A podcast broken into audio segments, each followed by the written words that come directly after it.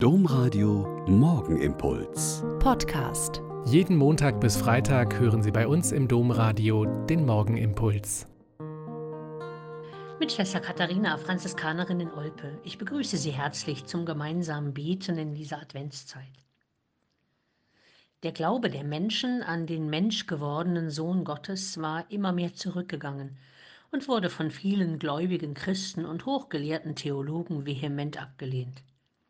Und genau in dieser Zeit will Franziskus von Assisi das Weihnachtsgeschehen so feiern, dass man es fühlen, spüren und neu glauben kann.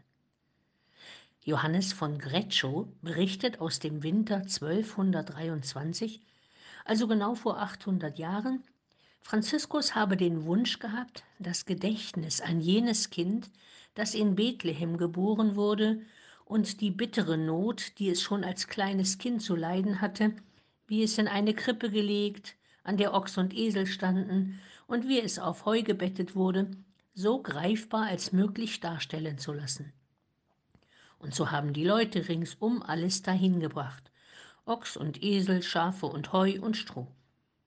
Und die Brüder der Einsiedeleien und die Menschen der umliegenden Dörfer sind gekommen, um mit Fackeln und Kerzen zu sehen, zu singen, zu beten.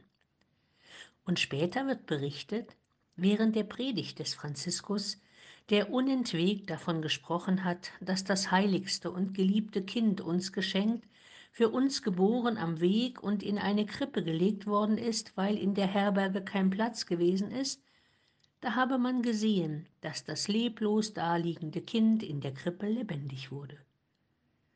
Soll heißen, dass das Krippenspiel die Herzen der Menschen, die im Glauben an Christus erkaltet waren, wieder aufgeweckt hat. Nach der Prozession, der Lesung des Evangeliums und der Predigt wurde das Krippenspiel beendet und die Menschen kehrten in seliger Freude nach Hause zurück. In vielen Gemeinden werden in diesen Tagen Krippenspiele gespielt, manchmal von Kindern, oft auch von Erwachsenen.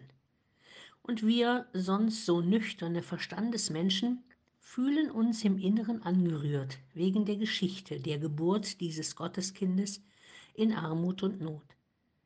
Wenn dieses Weihnachtsgeschehen mit seinen Krippenspielen, den alten, oft so romantischen Liedern und dem so bekannten Evangelium es schaffen kann, den Glauben an diesen menschgewordenen Sohn Gottes in uns wieder ein bisschen lebendiger zu machen, dann gibt es kein schöneres Geschenk zu Weihnachten für jede und jeden von uns.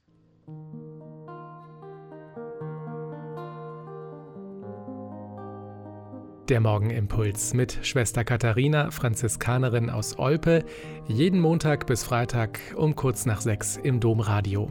Weitere Infos auch zu anderen Podcasts auf domradio.de.